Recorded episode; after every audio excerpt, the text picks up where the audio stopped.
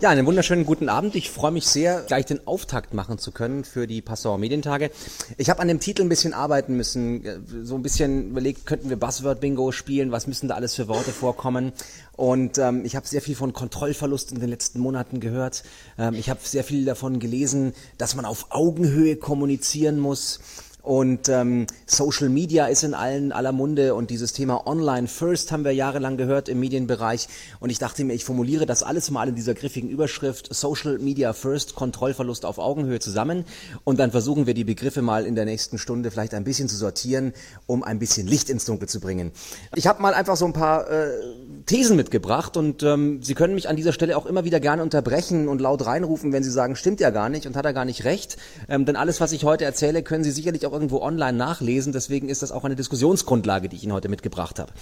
Ähm, ich habe das mal so, so griffig formuliert und versucht zu formulieren, we feel like public is the new private. Also wir haben uns darüber alle die letzten Monate immer wieder versucht aufzuregen oder vielleicht sogar selber aufgeregt, dass wir zwangsdigitalisiert werden. Irgendwelche Menschen checken uns irgendwo ein bei Facebook, äh, Google Street View Autos fahren durch die Gegend und äh, machen Fotos von unseren Häusern. Einige finden das total toll, andere finden das ganz, ganz schlimm. Ähm, wir werden auf Fotos getaggt. Wenn Sie sich äh, fünf Minuten einfach unterhalten wollen, dann suchen Sie mal bei Google nach dem Wort Wurstkette und Sie werden dort viele Bilder finden von äh, jungen Frauen und Männern, die auf irgendwelchen Vereinsveranstaltungen Wurstketten als Trophäen umgehängt bekommen. Ähm, das Ganze ist dann doppelt so lustig, wenn Sie mal Fotos hochladen von Menschen, die Sie vielleicht auf irgendwelchen Klassenfotos äh, haben und dann mal abgleichen lassen, wer ist auf welchen Wurstkettenfotos drauf. Ähm, das lässt sich mittlerweile alles technologisch lösen. Also das Thema Image Recognition dieses We Tag Everything spielt da auch eine große Rolle. We crowdsource, also wir versuchen gemeinsam zu einer Lösung zu kommen. Wir versuchen gemeinsam etwas zu finden, zu entwickeln. Äh, fällt mir in den letzten Monaten immer wieder auf, dass wir natürlich auch versuchen, aus der Community ein großes Kreationspotenzial zu erschöpfen. Wir kreieren etwas, wir reden auf einmal von Bürgerjournalisten, wir reden von User-Generated Content, wir kommentieren alles und wir teilen alles im Netz mit. Und wir teilen vor allem auch intellektuelles Wissen, intellektu äh, intellektuelles ähm, Gut. Wir haben Wikipedia, in der wir in Sekundenschnelle alles Mögliche lesen können. Ähm, ein Lexikon heute zu kaufen, ist wahrscheinlich für viele von Ihnen eine, eine, eine Frage, die Sie sich gar nicht mehr stellen würden, weil es steht ja eh alles irgendwo online. Und ähm, wenn Sie sich heute als Unternehmen die Frage stellen, ob Sie einen Facebook-Account äh, brauchen, dann machen sie eigentlich in der Regel keine finanzielle Bedarfsanalyse vorher, sondern sie kreieren den einfach, weil der, den kann man ja schnell erstellen. Und die Frage, welchen Aufwand äh, haben sie damit dann sich ins Haus geholt, diese Frage stellen sie erst hinterher. Und ähm, ist auch in vielen Unternehmen ein Teil der, der Kultur mittlerweile, dass man ein neues Innovationspotenzial daraus schöpft, dass man einfach mal eine Idee hat, und erst im zweiten Step über die Kosten dieser Idee nachdenkt. Auch die Fehlerkultur, also fail but fail quick, ja, Fehler zu machen, aber diese Fehler auch zu erkennen und aus den Fehlern neue Kraft zu schöpfen, ist auch ein, eine, ein Teil der Social Media Kultur oder ein Teil einer, einer neuen Kultur, die wir online viel stärker ausgeprägt haben. Wir haben alle völlig neuen Zugang zu Informationen. Ich brauche nur Wikileaks sagen, ich muss nur Gutenplug sagen und Sie wissen vielleicht, was ich meine ähm, Menschen, die sich in, in einem Schwarmwissen austauschen, um herauszufinden, wer wie wo wann etwas gemacht hat. Ich habe letzte Woche mich sehr amüsiert darüber, als äh, Spiegel Online einen großen Bericht hatte über die erste Lustreise der Piratenpartei. War eine Partei, die momentan für sehr viel Transparenz äh, in die Bresche springt und ähm, dann ertappt wird, dass sie in Helsinki zum Saufen fährt. Was hat die Piratenpartei dagegen gemacht? Sie hat einfach den gesamten Plan offengelegt, wann sie wo war. Also dieses Transparenz mit Transparenz bekämpfen. Ja, das ist äh, also eine Informationsschlacht führen. Ein sehr interessantes äh, Beispiel dafür. We tag everything. Also wir werden auf Bildern getaggt, wir werden an Orten getaggt. Wir haben alles mit Stichworten irgendwo verschlagwortet. Ich weiß nicht, wer von Ihnen das äh, großartige Clue Train Manifest kennt. Das ist mittlerweile fast zwölf Jahre alt. In dem steht drin, dass links Hierarchien untergraben. Dass also alles, was verlinkt ist, eine viel größere Macht hat als einfach eine Information, die nur auf einem gedruckten Papier steht. Das sind 95 Thesen, die ich Ihnen allen sehr ans Herz legen kann. Und was wir noch festgestellt haben, ist, dass wir mittlerweile in einer massenhaften Nischenwelt leben. Wir reden von Nischenmärkten, die es massenhaft gibt. Wir reden von den äh, Medienmassen statt den Massenmedien. Und ähm, dazu kann man vielleicht zwei Beispiele bringen. Wenn Sie sich überlegen, ein Quelle-Konzern hätte eBay gegründet, dann hätten die damit angefangen am Anfang, viele, viele Lagerhäuser zu kaufen für alte Plattenspieler, für alte Schmusetiere, für Kassettenrekorder und sonstiges. eBay hat nur die Plattform bereitgestellt. Ein anderes spannendes Unternehmen ist die Bastelfirma Etsy. Das ist ein Unternehmen aus New York, das ihnen die Möglichkeit gibt, dass sie selbst gebastelte Häkeldeckchen verkaufen können. Die haben damit vor zwei Jahren 196 Millionen Dollar Umsatz erwirtschaftet. Mit Nischenmärkten. Wenn Sie sich heute anschauen, äh, wie iTunes zum Beispiel arbeitet, dann stellen Sie fest, dass es nicht mehr die großen Hits gibt in den Charts, die massenhaft Musik verkaufen, sondern Sie merken, dass es immer noch große, große Hits gibt, aber es gibt gleichzeitig viel mehr Musik, die Sie erstöbern, die Sie entdecken. Ja, damit werden weder die kleinen Bands reich, noch die großen arm. Also es ist zum Leben zu wenig und zum Sterben zu viel, sagt man oft als Künstler. Ja. Aber die Plattform iTunes, die profitiert davon am meisten. Und deswegen hat auch ähm, der Buchautor Jeff Jarvis vor drei Jahren in seinem Buch geschrieben, What would Google do? Be a Platform. Ja? Doom of the Middleman. Das sind Sachen, die so ein bisschen auch im Kontrast stehen. Also wer ist der Mittelsmann in Zukunft? Ist es der, der Reiseanbieter? Ist es der Versicherungsvertreter? Oder ist die Plattform, die man baut, wie eBay oder Amazon, nicht auch irgendwann ein Mittelsmann? Und sie haben vielleicht sich ihre Wege hinzugefügt. Die interessante Frage ist, ähm, wer ist der Mittelsmann in der Medienindustrie? Wo sind Sie die Plattform in der Medienindustrie und wie sieht der Journalismus vielleicht künftig aus? Also wir haben sehr viele Veränderungen, die gerade nicht nur die Medienwelt in, ja, in, in Bewegung bringen, sondern auch die Politik, die Gesellschaft, den Handel, äh, die Art und Weise, wie wir Werbung empfinden, die Art und Weise, welche Produkte wir kaufen, auf was wir wie reagieren und wie Marken auf einmal mit uns versuchen zu kommunizieren. Denn ähm, es ist so, dass mittlerweile jeder senden kann. Jeder kann publizieren und das auf sehr professionelle Art und Weise, ohne dabei diese hohen äh, Erschließungskosten zu haben wie Radio, Fernsehen oder eine Zeitung. Das heißt, wir haben neue Protagonisten im Medienfeld, mit denen wir zurechtkommen müssen oder diese neuen Protagonisten können vielleicht sogar Sie morgen sein. Sie kennen vielleicht diesen Herrn noch? Ja? Hat jemand von Ihnen die Serie Knight Rider in den 80ern mal gesehen? Erinnern Sie sich? Ja? David Hasselhoff spielt Michael Knight, einen Privatdetektiv, der ähm, fast ums Leben kommt, erschossen wird und dann in einem abenteuerlichen äh, Verfahren wieder äh, quasi restauriert wird, ohne Fingerabdrücke, ohne alles. Er ist der Good Guy. Und er gerät immer dann mit dem Gesetz in Konflikt und mit den Behörden und wird immer dann unglaubwürdig, wenn man herausfindet, dass dieser Mann vor 1984 keine Vergangenheit hat. Und jetzt stellen Sie sich die Frage, würden Sie in fünf Jahren noch jemandem vertrauen, jemanden wählen, eine Bundeskanzlerin, einen Bundeskanzler? Würden Sie einem Unternehmen etwas abkaufen, das keine digitale Vergangenheit hat. Haben Sie schon mal sich selbst gegoogelt? Googeln Sie ab und zu denjenigen oder diejenige neben sich, Ihren Dozenten, eine Firma, bei der Sie was einkaufen wollen. Ja?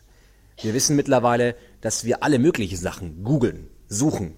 Und mittlerweile geht es gar nicht mehr darum, wo die Sachen finden, sondern ob die Sachen zu uns getragen werden über soziale Netzwerke. Und ähm, eine Suchmaschine wie Google kann zum Beispiel gar nicht unterscheiden zwischen wahr und falsch, sondern nur zwischen relevant und irrelevant.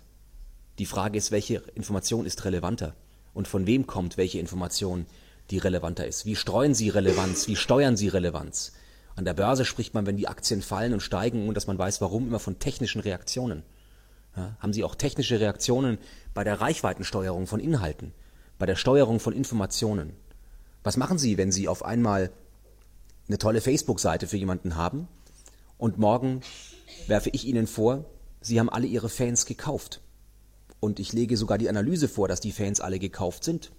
Und Sie fragen sich, was ist da passiert? Was Sie nicht wissen, ist, dass ich die Fans gekauft habe. Ja, also auch solche Sachen. Also wir haben eine völlig neue Macht, mit Informationen umzugehen und mit dieser Transparenz. Und was ganz interessant ist, dass wir alle denken, dass Transparenz Vertrauen schafft. Wir wollen immer, dass Menschen mit uns ehrlich umgehen und wir wollen immer, dass sie uns möglichst viel erzählen aber wir möchten möglichst wenig von uns preisgeben. Und das ist genau dieser, dieser Zwiespalt, in dem wir heute leben, äh, zwischen dem Unternehmen leben, zwischen dem Politiker leben, zwischen dem Sie als Privatperson leben, dass wir feststellen, dass Transparenz, die wir geben, Vertrauen schafft und Transparenz, die wir einfordern, Misstrauen erzeugt. Also wenn ich Ihnen viel über mich erzähle, dann haben Sie vielleicht den Eindruck, dass Sie mich kennen. Wenn ich Sie aber andauernd etwas frage aus Ihrem privaten Leben, dann werden Sie erstmal zurückgehen. Und genau diese Erfahrung machen wir gerade in sehr vielen Online-Angeboten, dass wir unheimlich viel freiwillig von uns hergeben, weil es Spaß macht, aber wir auf der anderen Seite sehr erschreckt konfrontiert sind mit dem, was jemand über uns herausgefunden hat oder was jemand von uns einfordert. Und das ist ein ähm, großes Indiz, dass wir mit dem Thema Privatsphäre, dass wir mit dem Thema Offenheit von Daten, mit dem Thema Open Data ganz anders umgehen müssen und auch lernen müssen, damit umzugehen. Warum funktioniert dieses Facebook so erfolgreich? Ganz einfach. Wir hatten letztes Jahr in Deutschland ähm, über 40 Prozent der Neuanmeldungen bei über 50-Jährigen. Über 40 Prozent der Facebook-Neuanmeldungen im Jahr 2010 waren über 50-jährige Menschen. Also alles andere als die Digital Natives. Warum ist das für die so einfach? Jede Seite funktioniert gleich. Stellen Sie sich vor, Sie müssten Geld abheben bei einer Bank und jeder Geldautomat an jeder anderen Ecke würde anders aussehen, würde anders funktionieren. Der eine würde das Geld so rausgeben, der andere würde das Geld so rausgeben. So müssen Sie sich das Internet vorstellen, das Web 1.0. Jedes Unternehmen malt seine Website so an, wie das Unternehmen das für am besten hält. Und wir müssen uns mit jeder Website neu auseinandersetzen. Wir müssen immer kapieren, wie kaufe ich hier ein, wie buche ich hier eine Reise, wie komme ich hier an meine Informationen, wo logge ich mich hier ein, wie kriege ich das und das raus. Und bei Facebook sieht alles gleich aus. Facebook ist einer der großen Gleichmacher neben Google. Sie machen das Internet für alle gleich. Die Meerschweinchenseite sieht genauso aus wie die Facebook-Seite von BMW. Die Seite ihres Bruders oder ihrer besten Freundin, ihres Freundes, ihrer Freundin sieht genauso aus wie ihre eigene Seite. Sie müssen sich nur einmal an dieses System gewöhnen und dann wissen Sie, wie es funktioniert. Und alles, was es im Internet bereits gab, malt Facebook einfach nochmal blau an und versucht es als Ökosystem nochmal nachzubauen. Und es funktioniert, weil sie verstanden haben, dass die Usability, die Bedienbarkeit das Entscheidende ist, dass das alles gleich funktioniert. Daraus die Konsequenz jetzt zu ziehen, dass das Internet ein großer Gleichmacher ist und wir nur noch das Gleiche mitkriegen, wäre falsch. Das Internet ist wie ein großes Netzwerk aus Stämmen, tribale Systeme, die alle unterschiedlich funktionieren, mit Communities, Subcommunities, die quasi dieses Intranet, dieses, dieses Internet als Infrastruktur begreifen, dort ihre eigenen kulturellen Ausprägungen aber haben, ihre eigenen Sprachen, ihre eigenen Interessen, ihre eigenen Inhalte. Das Infrastrukturnetz ist aber das Entscheidende, das wir hier haben. Ein ganz wichtiger Punkt, und deswegen habe ich ihn jetzt auch mitgebracht mit dem Thema Kontrollverlust auf Augenhöhe und Social Media First, ist, ähm, wie sich die Medienlandschaft gerade verändert. Ich war vor ein paar Wochen auf den Medientagen München und da war ein Panel, wie Fernsehsender das Web für sich nutzen. Und als ich gefragt habe, welche, welche Rolle, welchen Stellenwert dort die YouTuber spielen mit ihren Videos, die teilweise 250.000 Abonnenten haben mit ihrem Kanal, hat man mir gesagt, ja, das ist für uns ein offenes Casting. Wir entdecken dort auch äh, Nachwuchstalente, die wir dann ins Fernsehen holen. Wenn Sie sich aber mit einem der oder mit drei, vier, fünf der großen YouTuber unterhalten, sowohl hier in Deutschland als auch in den USA, dann pfeifen die auf Fernsehen. Die sagen, was will ich denn in diesem Kasten? Die brauchen den Sender nicht mehr. Die sagen, ich bin doch bei YouTube, ich habe doch meine eigene Reichweite, ich habe doch meinen eigenen Kanal. Und ähm, wir stellen das an vielen Stellen fest, dass Radio, Fernsehen, Zeitungen ihr Distributionsmonopol vollständig verloren haben. Ich brauche keinen Sender mehr, um senden zu können. Ich habe vor einem Jahr als Scherz, aber auch um ein bisschen dafür den politischen Zeitgeist zu wecken, meinen Twitter-Account als Rundfunksender angemeldet in Deutschland. Ich wollte wissen, ob das akzeptiert wird. Suggestivkraft. Ja, mehr als 500 gleichzeitige Nutzer, Livestream, ja, ein Sendeplan, sind alles Kriterien, nach denen wir heute Rundfunk beurteilen. Es war für die Landesmedienanstalt in Bayern nicht schwer, das ähm, oder nicht, nicht leicht, das abzulehnen, nicht schwer dazu zu sagen. Es ist bis heute eine Diskussion. Eine Diskussion, die wir alle halbe Jahr wieder weiterführen, weil es nicht definierbar ist, was dieses Netz eigentlich macht. Fällt YouTube unter das Rundfunkrecht, wenn wir auf einmal live senden können? YouTube hat vor ein wenigen Wochen das Livestreaming gestartet. Ich könnte mich theoretisch hier hinstellen und in diesen, in diesen Notebook-Deckel hinein diesen Vortrag halten und Sie könnten ihn sich live bei YouTube ansehen. Das ist ein Feature, das noch nicht freigeschaltet ist für YouTube, für viele von Ihnen. Aber ich könnte genauso gut zu Google Plus gehen und dort einen Hangout starten. Wer von, ist bei, wer von Ihnen ist bei Google Plus? Ja, einige wenige. oder sogar die, äh, hier fast die Hälfte. Ähm, das ist äh, eine interessante Geschichte. Sie definieren bei Google Plus nämlich Ihre Freunde in Kreisen. Sie können sagen, wir beide sind ein Kreis, wir zwei alleine. Oder wir als dieser Saal sind ein Kreis. Dann ist das ein Unterschied, ob ich Skype oder ob ich quasi hier so eine Konferenz mache. Ich kann aber auch sagen, der Kreis ist öffentlich und dieselbe technologische Plattform, nämlich das Sprechen in diesen Notebook-Deckel hinein, ist es, wie ich einen Vortrag, ein persönliches Videogespräch, eine große Konferenz oder eine Live-Sendung ausstrahle. Es gibt keinen technologischen Unterschied mehr. Es ist für mich als Produzent dieses Inhalts technologisch, inhaltlich, ja, vom, vom Workflow exakt dasselbe, was ich dort mache. Es ist für mich als Michael Pretorius genauso einfach, eine Meerschweinchenseite zu bauen bei Facebook, wie für die Firma Siemens ein Human Resources Portal bei Facebook. Es sind exakt dieselben Möglichkeiten, die wir beide haben. Das ist die Augenhöhe. Wir haben alle exakt dieselben Möglichkeiten. Diese Monopole fallen weg. Wir haben nichts mehr Besonderes. Das Besondere, einen Fernsehkanal zu haben, das Besondere, einen Radiosender zu haben, Wenn Sie 250.000 Abonnenten mit einem YouTube-Kanal haben, dann haben Sie mehr Reichweite als so mancher lokaler Fernsehsender.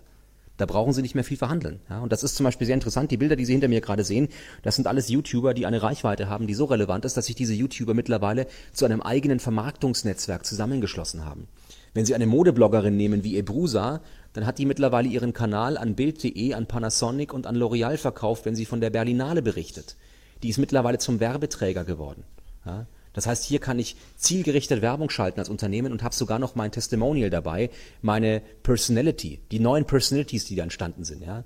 Social Media First. Erst mit der Zielgruppe konsumieren, was sie eigentlich sehen will, dann die Videos dazu produzieren, in den Kommentaren immer wieder nachschauen, welche Inhalte werden eigentlich wie akzeptiert, was kommt wie an und dann diese Konzepte ausweiten. Das sind alles Trial-and-Error-Konzepte von diesen YouTubern, die einfach hier neue Medienkonzepte ausprobieren.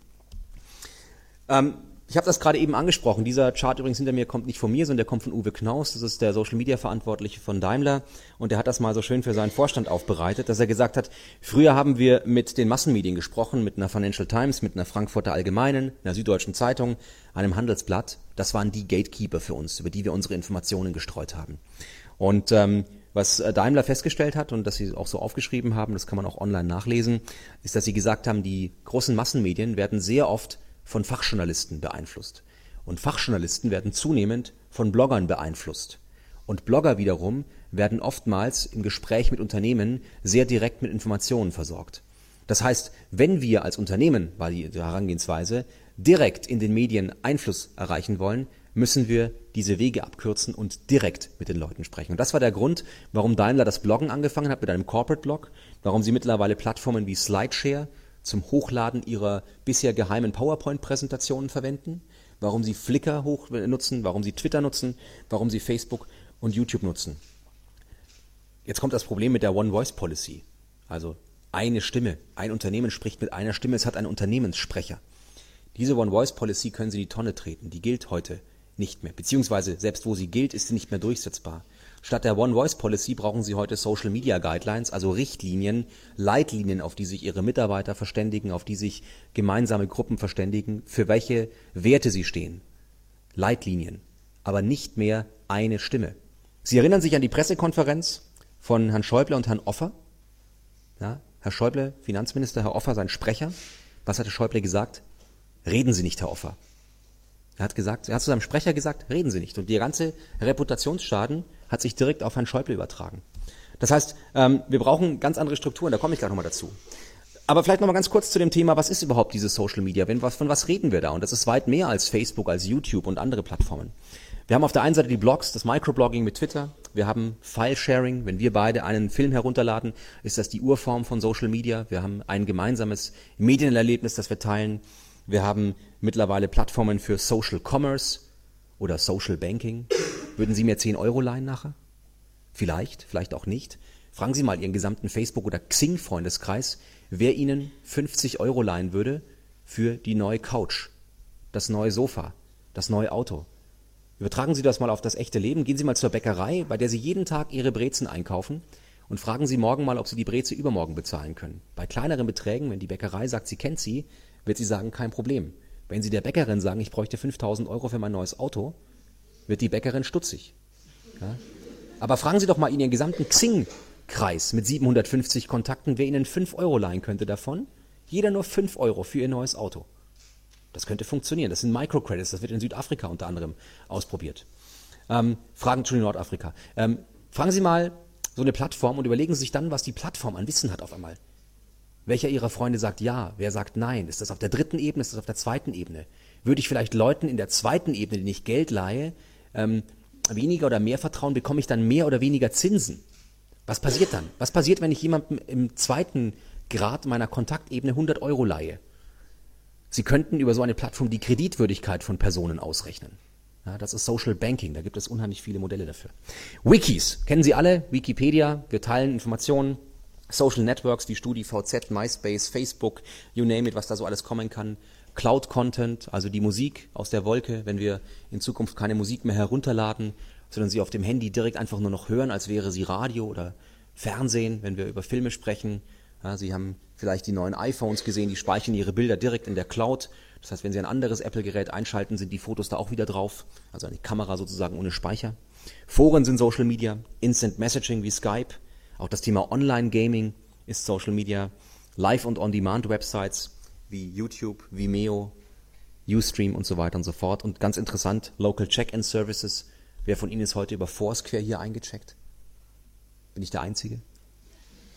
So kann es gehen. Bei Foursquare sagen Sie, wo Sie gerade sind. Und ähm, wenn Sie das zum Beispiel als Betreiber eines Fußballstadions ähm, forcieren, dann bekommen Sie tolle äh, Stichproben, welche Zielgruppe Sie jeden Samstag bei einem Fußballspiel da haben. Der Flughafen München nützt das zum Beispiel, um ein bisschen zu sehen, wer ist da eigentlich da. Die wissen ganz genau, wie viele Passagiere sie jeden Tag am Flughafen abfertigen, aber sie wissen nicht genau die Demografie. Jetzt machen sie Stichproben via Foursquare, können auf, einem, auf einer Website sehen, wer da so alles eincheckt. Sehen die Menschen, die am häufigsten da sind, ohne die Privatsphäre dieser Person zu verletzen, weil diese Menschen freiwillig sagen, dass sie gerne und oft am Flughafen sind. Diese Menschen geben auch Tipps ab. Die sind manchmal so sinnvoll, dass man sich äh, erkundigen kann, wo man das beste Essen gibt. Manchmal sind sie so sinnlos wie heute früh in Berlin habe ich das gesehen, an der Ulanstraße, wo der Tipp war, manchmal fährt eine U-Bahn rein und manchmal fährt sie auch wieder raus. Ja. Kann passieren. Social Bookmarking, Websites, die nach ihrer Relevanz sortiert werden, was Menschen gerade bookmarken, welche Lesezeichen sie sich speichern und so eine Art Tsunami-Frühwarnsystem für Relevanz entsteht. Seiten, die innerhalb von kürzester Zeit oft aufgerufen werden, scheinen relevanter zu sein. Also Traffic und Zeit als Erkennungsmechanismus. All diese Plattformen haben eins gemeinsam und das ist das, was Social Media ausmacht und das ist, was dieses, was dieses Web 2.0 ausmacht und was für die Medienlandschaft so interessant ist. Es sind alles sehr, sehr offene Daten. Ich kann bei YouTube ganz genau sehen, wann Leute abgeschaltet haben, wie alt diese Leute waren, wie gut sie vernetzt waren, auf welche Tags sie reagiert haben. Ich habe sehr, sehr tiefe Analysen. Es ist mehr oder weniger alles umsonst oder es kostet sehr, sehr wenig Geld. Ich kann, wenn ich erfolgreicher bin, mehr dazu buchen und wenn es nicht funktioniert, lasse ich es eben wieder weg. Es ist alles überall und immer verfügbar. Vor zehn Jahren hätten Sie Facebook noch als CD-ROM in der Computerbild gefunden zum Installieren. Heute gehen Sie einfach auf die Website oder laden sich die App herunter. Es ist sehr, sehr einfach für alle dort mitzumachen. Jeder kann mitmachen. Und ähm, wir denken mittlerweile sogar darüber nach, und nicht ich, sondern ähm, die, entsprechenden Gremien, ob der Internetzugang ein Menschenrecht ist. Wir hatten letzte Woche eine Diskussion im Bundestag, ob es eine Grundversorgung fürs Internet geben soll. Und ich glaube, dass Sie hier in Niederbayern ähm, anders darüber nachdenken, wo vielmals DSL nicht verfügbar ist, als das einige Minister oder Regierungs- äh, oder Bundestagsabgeordnete in Berlin letzte Woche entschieden haben, die gesagt haben, nein, es reicht, wenn man mit 56k ins Internet kann. Ich sehe das anders. Ich glaube, das Internet muss ein Grundsystem sein. Ich glaube, genauso wie wir Medienkunden in der Schule brauchen. Wir brauchen eine ständige Verfügbarkeit weil jeder mitmachen sollte. Sonst kriegen wir eine digitale Spaltung der Gesellschaft hin, nämlich die, die können und die, die gerne würden oder die, die nicht wollen. Kommen wir noch mal kurz auf die Markenwelt zurück. Wer von Ihnen war schon mal in Disneyland? Ja, toll, gell? Da gehen sie alle hin, weil sie ihre, äh, also die Menschen, die auf diesem, in diesem Schloss hier auf der linken Seite stehen, sind deswegen dort, weil sie ihre Liebe zu Mickey Mouse eint. Andere gemeinsame Nenner gibt es nicht zwischen diesen Menschen. Und auf der rechten Seite haben wir den Abenteuerspielplatz. Den nennen wir jetzt mal Twitter wir nennen ihn StudiVZ, wir nennen ihn Second Life. Wir wissen nicht, ob dieser Spielplatz noch steht oder nicht, aber es gab ihn mal. Und auf diesem Spielplatz sind verschiedene Kinder. Die kleine Lisa mit ihrem pinkfarbenen Overall. Das ist die Marke. Nur wenn die Marke jetzt auf einmal hingeht und sagt, hallo, ich bin die Lisa und ich bin total toll. Und dieses Jahr tragen wir alle pink. Ja, weil ich bin von Modemarke XY. Dann sagt der Tom auf der Rutsche, der Coole, sagt, das mag schon sein, aber nicht hier. Also, Sie müssen in einen Dialog treten. Sie können auch nicht auf einen Stehempfang gehen und äh, so wie das Angela Merkel gerade macht bei YouTube und sagen, hallo, mein Name ist Angela Merkel, stellen Sie mir eine Frage. Das funktioniert nicht. Dialog funktioniert anders. Dialog funktioniert erstmal mit Zuhören, ein Gesprächsthema erkennen und dann zu diesem Gesprächsthema eine Position beziehen. So funktioniert Dialog im echten Leben. Und genauso funktioniert Dialog auch online. Glauben Sie nicht bloß, weil Sie jetzt auf einmal dabei sind, dass jemand Sie auch gerufen hat.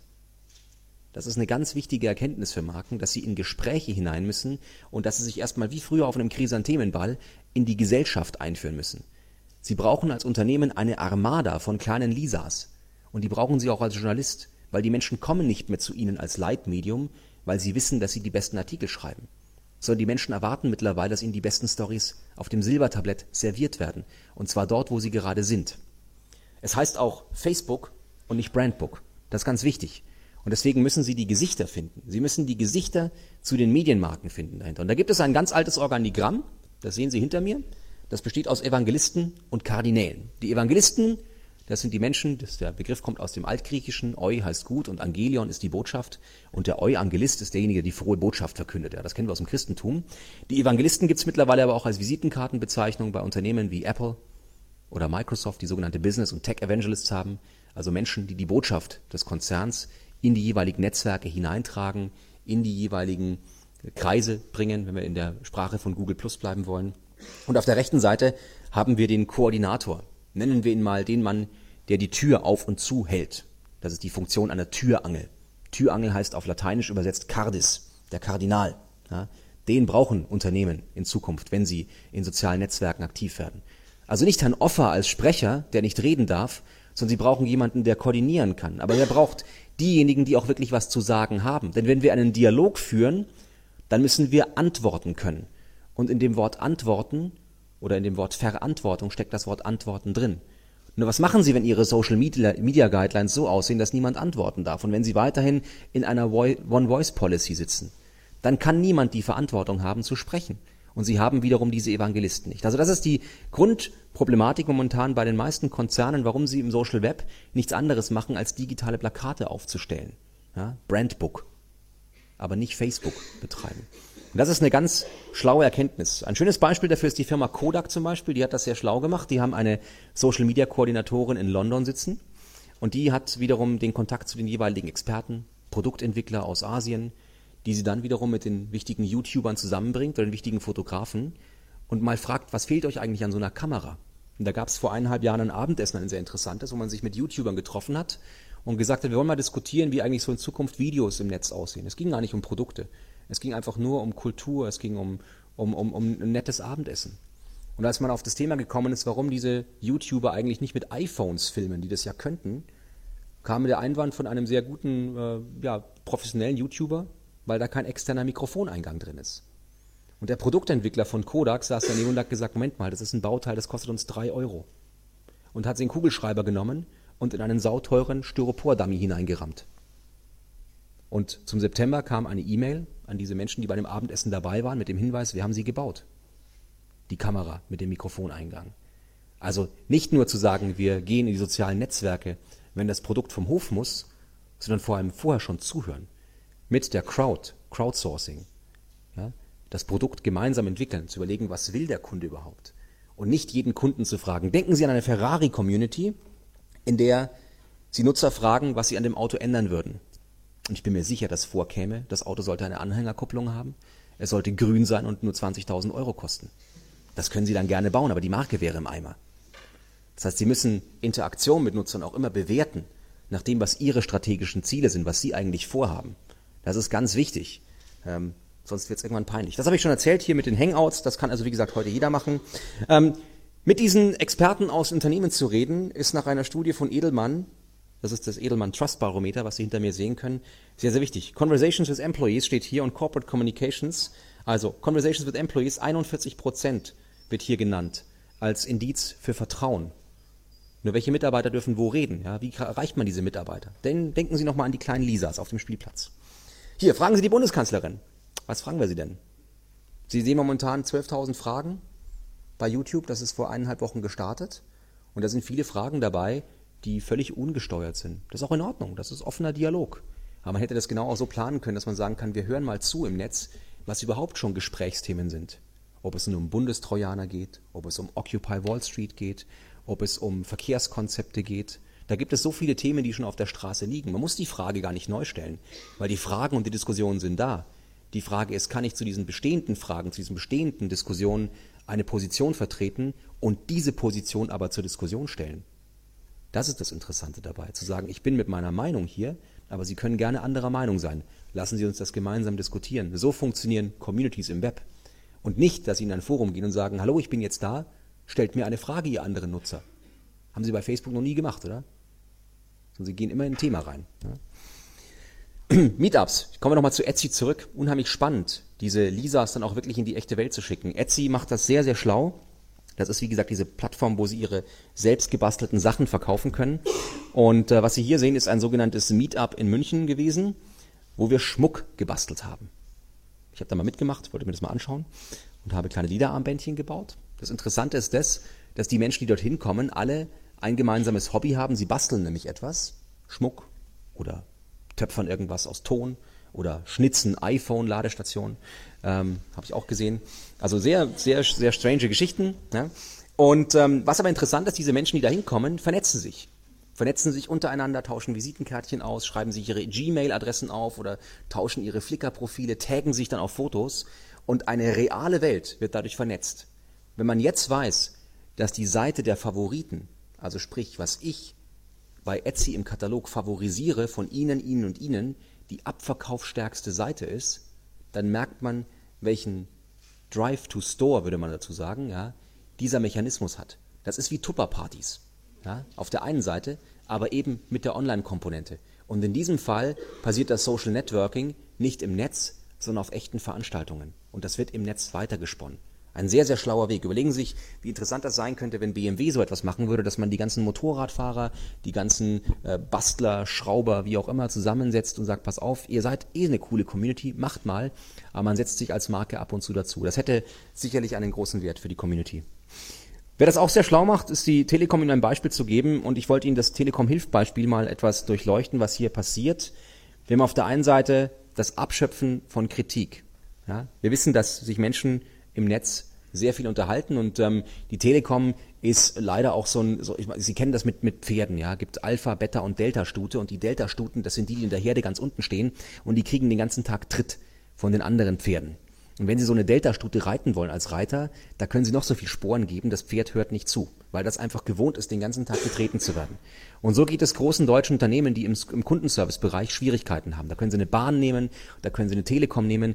Die haben sehr, sehr große Schwierigkeiten, das überhaupt im eigenen Konzern durchzusetzen, weil die sind Kritik gewohnt. Da müssen Sie mit einer anderen Lautstärke ran. Und was die Telekom hier macht, ist sehr, sehr schlau. Sie haben nämlich eine Seite eingerichtet, wo Menschen öffentlich sehr lautstark ihre Kritik äußern können. Damit haben sie aber ein Ventil abgegeben. Ein Ventil, das sie selbst steuern können. Ein Ventil, das sie selbst monitoren können, was dort für Kritik kommt. Und sie können öffentlich auf diese Kritik reagieren, können diese Kritik entkräften, Probleme lösen und können damit zum Beispiel auch gemeinsam mit anderen Nutzern nach Lösungen suchen. Das ist also eine Sache, die unheimlich schlau ist. Und gleichzeitig können sie noch neue Verbindungen zu Nutzern schaffen. Für die Telekom ist das jetzt sehr schwierig, da das noch in ihr Customer Relationship Management System zu überführen, aber es gibt einige US-Konzerne, die das bereits als Infrastruktur so aufbereiten, dass man auch einen Kundenservice-Dialog führen kann, der dann eben auch in verschiedene bestehende Infrastrukturen wie eine Kundendatenbank überführt wird. Das ist, wenn wir mal dem Return on Invest reden von Social Media, das, was momentan am besten funktioniert. Kundenvertrauen und Kundenzufriedenheit aufbauen. Nicht das Verkaufen, nicht das Plakat, nicht die Kampagne sondern das Zuhören. Das ist momentan das mit dem höchsten Return on Invest nach den, nächsten, nach den neuesten Studien. Wenn Sie versuchen, Ihre Nutzer mit Kreativität zu überfordern, wird es schwierig. Bloß weil im Netz, ich vergleiche das mal anders, wenn auf dem Münchner Marienplatz auf einmal eine Panflöte rumliegt, bedeutet das noch nicht, dass jeder auf einmal Panflöte spielen will. Sondern es werden die Panflöte spielen, die sich dazu motiviert fühlen, die es vielleicht sogar schon können und sich dann eine Bühne suchen. Und genauso ist das im Web auch. Bloß weil auf einmal heute jeder Videos machen kann und jeder bloggen kann und jeder Fotos machen kann, heißt das noch lange nicht, dass wir auf einmal eine Generation von Journalisten werden. Sondern es wird immer Menschen geben, die diese Multiplikation nutzen, die gerne publizieren und aus Eigeninteresse. Und genau das merken wir im Marketing auch. Wenn also ein Konzern wie Henkel sagt, Mensch, wir suchen die kreativsten Vorschläge, wie unsere Prilflasche in Zukunft aussehen kann, dann interessiert das erstmal keine alte Sau. Weil davon hab ich nichts. Die einzigen, die das interessiert, sind die, die sagen, wow, das ist endlich mal eine Möglichkeit, mit meinem Ego ein bisschen Reichweite zu bekommen. Und die bekomme ich aber nicht, wenn ich jetzt hier Blümchen draufmale, sondern die bekomme ich dann, wenn ich was besonders Abartiges, was besonders Kreatives, was besonders Skurriles mache. Nur damit hat die Marke nicht gerechnet, weil sie eigentlich auf Blümchenmuster gewartet hat. Und das ist genau diese Überforderung der Kreativität. Wenn Sie eine Kampagne bauen, wo Sie von der Kreativität der Nutzer abhängig sind, dann müssen Sie auch überlegen, was da kommt. Und Sie werden nicht von vielen Nutzern viel Kreativität bekommen, sondern Sie werden von wenigen Nutzern Kreativität bekommen. Das ist auch nicht schlimm, das hat äh, Otto erlebt. Otto hat äh, über Facebook das Facebook-Gesicht des Monats gesucht und gewonnen hat dann der Brigitte.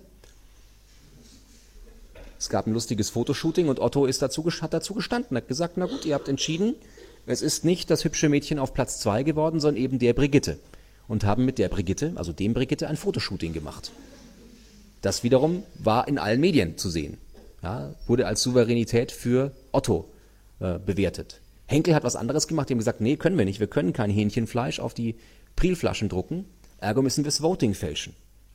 Das war schwierig, weil in der, der, wenn ich sowieso schon die wichtigsten oder die vernetztesten Personen bei mir im Profil habe, die da Schindluder treiben, macht es relativ wenig Sinn, auch noch die Ergebnisse zu fälschen, weil das auch die sein werden, die sich am meisten darüber echauffieren werden und am lautesten darüber reden.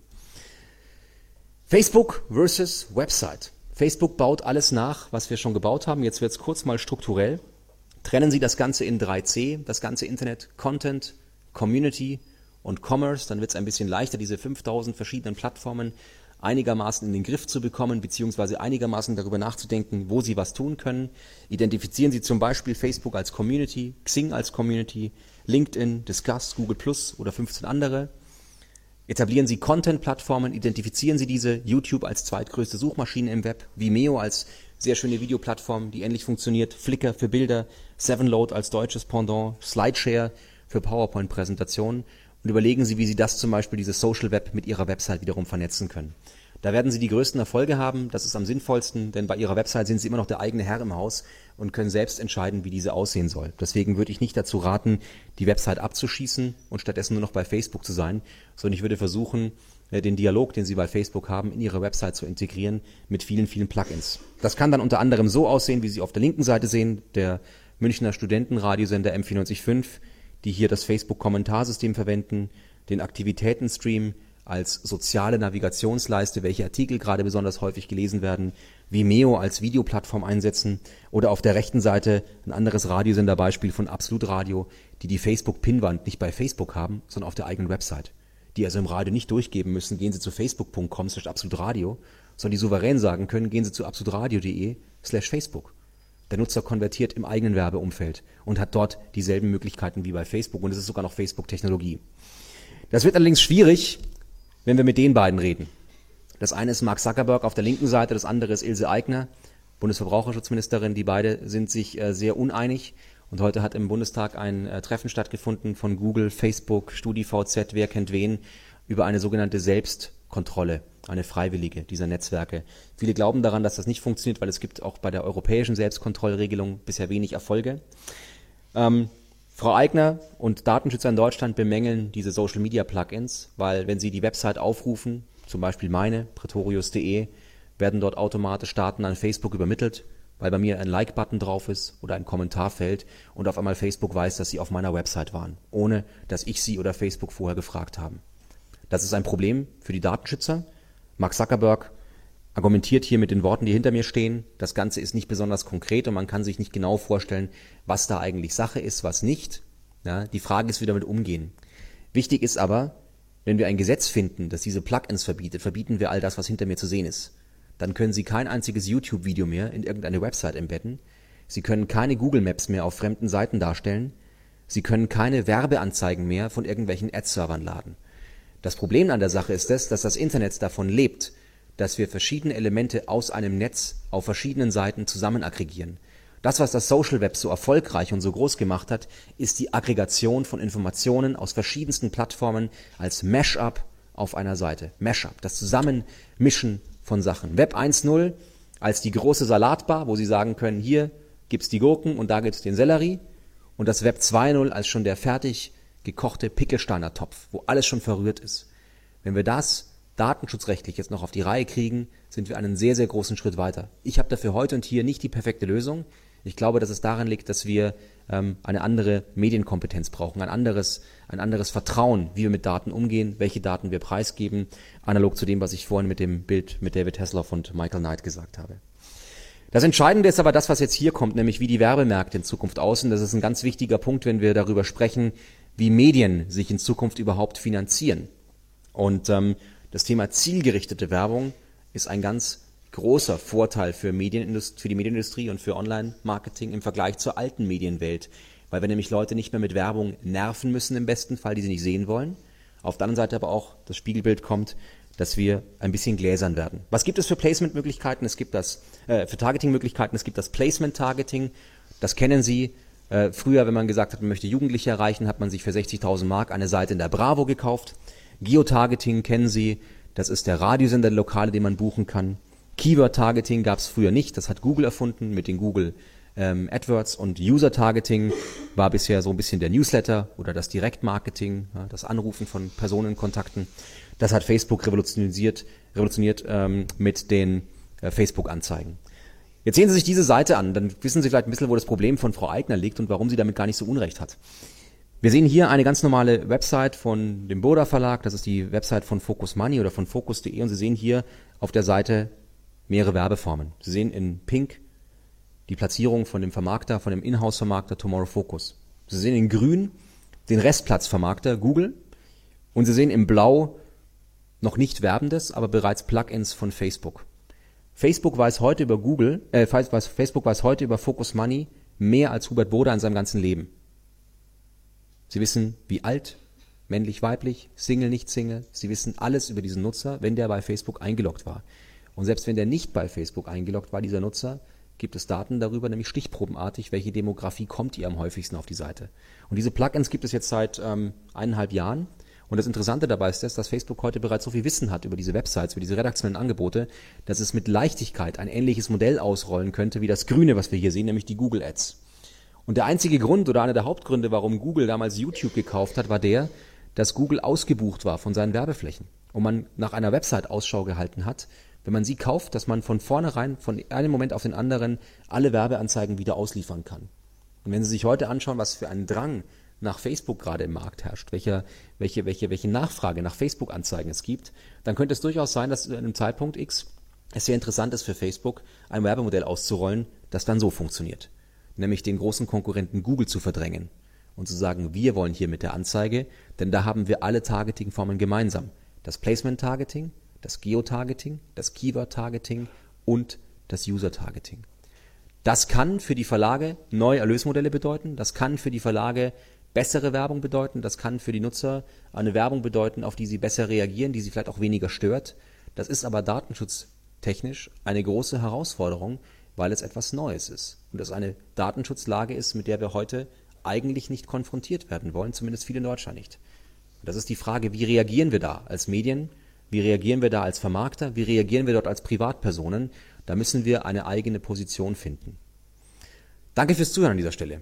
Gerne jetzt in die Diskussion.